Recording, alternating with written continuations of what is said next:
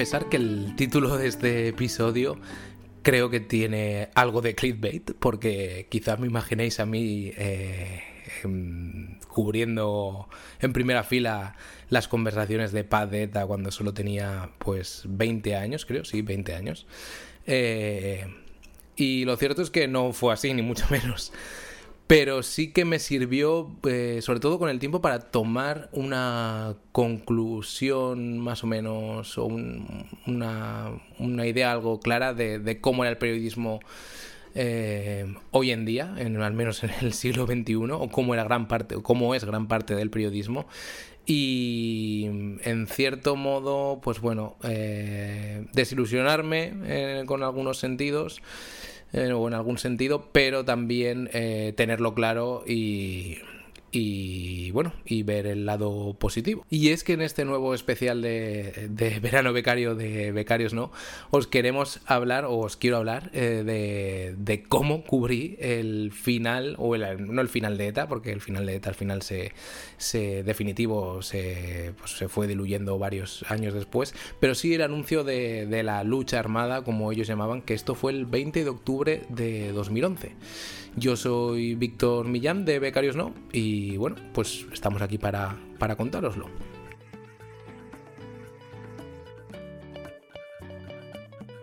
Y es que nos, eh, bueno, yo he hecho la memoria atrás y eh, en realidad eh, lo que os comentaba un poco de clickbait es porque esto en realidad va de cómo fue mi primera beca seria en una redacción periodística. Yo tenía, esto era, fue el 20 de octubre de 2011, yo llevaba ya unos años, unos años, perdón, unos meses con esa beca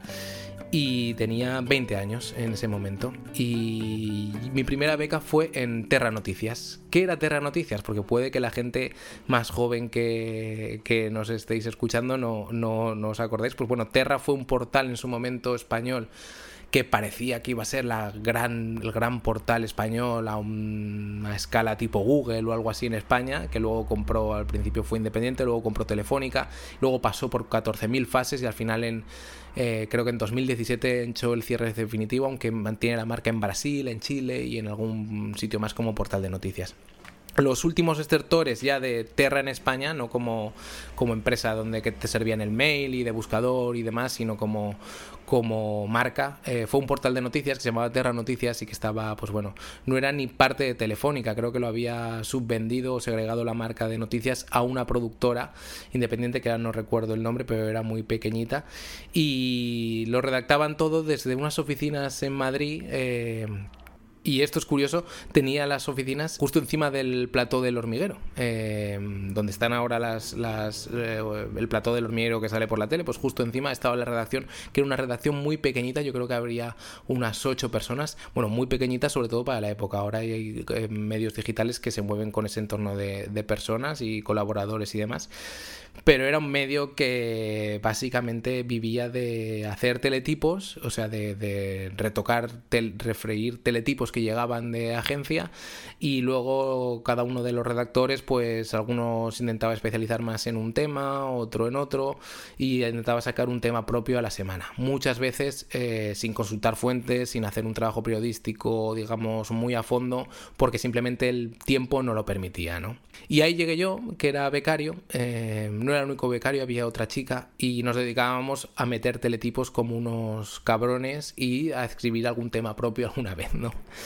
Y la cosa está en que el anuncio del fin de ETA se dio ese 20 de octubre de 2011 en un momento en el que no había casi nadie en la redacción, el anuncio del fin de ETA o del cese de la lucha armada, en definitiva, que fue, fue acabado siendo los últimos estertores.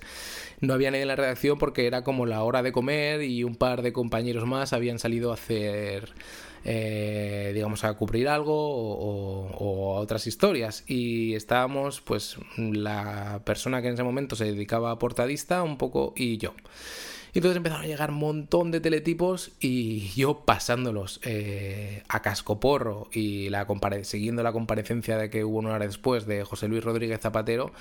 del presidente en esos momentos, pues pasándolo todo ahí corriendo con el canal 24 horas eh, antes de que llegara el teletipo para tenerlo actualizado, etcétera, etcétera, ¿no? En fin, un sin Dios y una sensación, primera sensación de gran adrenalina eh, y fijaros, estaba delante de la pantalla de un ordenador sin ser en ningún momento eh, sin vivir en ningún momento esa noticia de cerca, más allá del estrés que suponía estar pasando teletipos, pendiente de que llegara alguna reacción, etcétera, etcétera, ni hacer ningún tipo de llamada, sino simplemente actualizar información viendo lo que decía, pues en este caso un político por la tele, ¿no? Y transcribiéndolo al, al momento para intentar adelantarnos un poco a las noticias de agencia. Y bueno, eh, esa beca yo no duré mucho, creo que estuve cinco meses o así, luego lo dejé porque... Lo dejé hacia Navidad porque no me compensaba, porque tenía que quedarme todas las Navidades allí y yo prefería pasar las Navidades con la familia y tenía otra beca después esperándome un poquito después. Y a los seis meses, a los tres, cuatro, cinco meses, en julio para bueno, al caso es que al tiempo ya tenía planificado que al año siguiente me iba a ir como una especie de Erasmus pero mundial a Chile, ¿no? Que me acabé yendo para allí. Y bueno, pues eh, mi experiencia en esa redacción, la verdad que me curtió bastante pero lo que quería contar en este capítulo es que desde el primer momento tuve un impacto muy claro de que el periodismo eh, no tenía nada que ver con lo que se ve en las películas, al menos en el 90% de los casos o el 80% de los casos que podía ejemplificar esa redacción. ¿no? El periodismo entonces ya vivía de estar delante del ordenador, de meter teletipos por un tubo, de intentar captar visitas en los buscadores, que entonces Google ya pues reinaba desde luego, no había tanto tráfico por SEO, pero, pero reinaba, pero vamos, eh, había, em, digamos que el trabajo del periodista, de los ocho periodistas de esa redacción más los becarios, se basaba en estar sentados delante de una pantalla de un ordenador, pasado teletipos y haciendo temas que a los pobres pues no en muchos casos no tenían tiempo de currárselo como querían, ¿no? De hecho eh, con algunos de ellos he seguido, les he seguido la pista, la mayoría salió, bueno, de hecho Terran cerró, ¿no? Pero la mayoría luego han acabado escribiendo en medios donde pueden desarrollar su trabajo mucho mejor. Pero ese fue un impacto primero que tuve bastante grande y que la verdad se mm, se me ha ido confirmando después. Yo después trabajé en la edición digital de Heraldo de Aragón y era un poco lo mismo, aunque allí ya pisé muchísimo más la calle, pero a un nivel increíble porque allí sí que tenía que hacer absolutamente todo y cubrir la actualidad local. Eh, yo a gente que pueda, si no está escuchando gente que está empezando, recomiendo un montón pasar por una redacción local porque es donde se pisa la calle y se hacen un montón de cosas de verdad. Pero esa sensación de que el periodismo pasaba en gran medida por la pantalla de un ordenador, y luego incluso cuando desarrollaba temas propios y lo sigo haciendo hoy en día, eh, muy pocos temas me toca pisar la calle incluso para hacer entrevistas presenciales, más ahora pues porque el, el, 2020 ha salido con una pandemia mundial, pero bueno, sino que casi todo se trata de teléfonos, de conferencias, de entrevistas, también porque me he especializado en temas que quizás requieren que toque la calle, ¿no? Hay muchísima gente que se dedica a temas que, que sí que requieren moverse o corresponsales, etcétera, etcétera, pero desde el principio me, me quedó claro que una gran parte del trabajo de periodismo que se vende o se vendía o parece que tiene un toque romántico, mm, en muchas veces no está totalmente despojado de ese romanticismo, ¿no? Y se trata de un tema mucho más de, de oportunidad, de eficiencia y de saber dar en la tecla para que tus noticias se lean, etcétera, etcétera es una realidad que puede sonar triste, pero que ha abierto otras muchas puertas. Y porque a partir de ahí también, al ver que todo era tan digital, luego cuando estuve, por ejemplo, en Heraldo de Aragón, primero como becario y luego ya no, em, me mm, al ver que todo era tan digital, me interesé por intentar contar las historias de forma digital en, el formato digital, vaya, de, la forma, una forma más enriquecida. Y desde muy joven empecé a trabajar pues con gráficas de datos, con mapas interactivos, con cosas así. O sea que digamos que esa perspectiva inicial de que el periodismo pasaba en gran medida por el ordenador, eh, a mí me abrió ciertas mm, aperturas en la mente que seguramente no era lo que yo pensaba. A mí me hubiera encantado cuando me fui a Chile, dije, oh, me molaría mogollón quedarme aquí y estar trabajando en encontrar trabajo en algún tipo de medio y luego encontrar algún tipo de corresponsalía mm, desde Chile o desde América Latina eso hubiera sido genial. El momento que me fui me lo planteaba así. Luego las cosas no salieron así y me volví a España por diversos motivos. Y. Pero no. Pero también saqué muchas cosas en positivo de eso. Así que no sé muy bien esta moraleja un poco de abuelo nuevamente, pero, pero sí que quiero que, que transmitir un poco que, que en todos los lados hay oportunidad y que mm, también es muy claro que si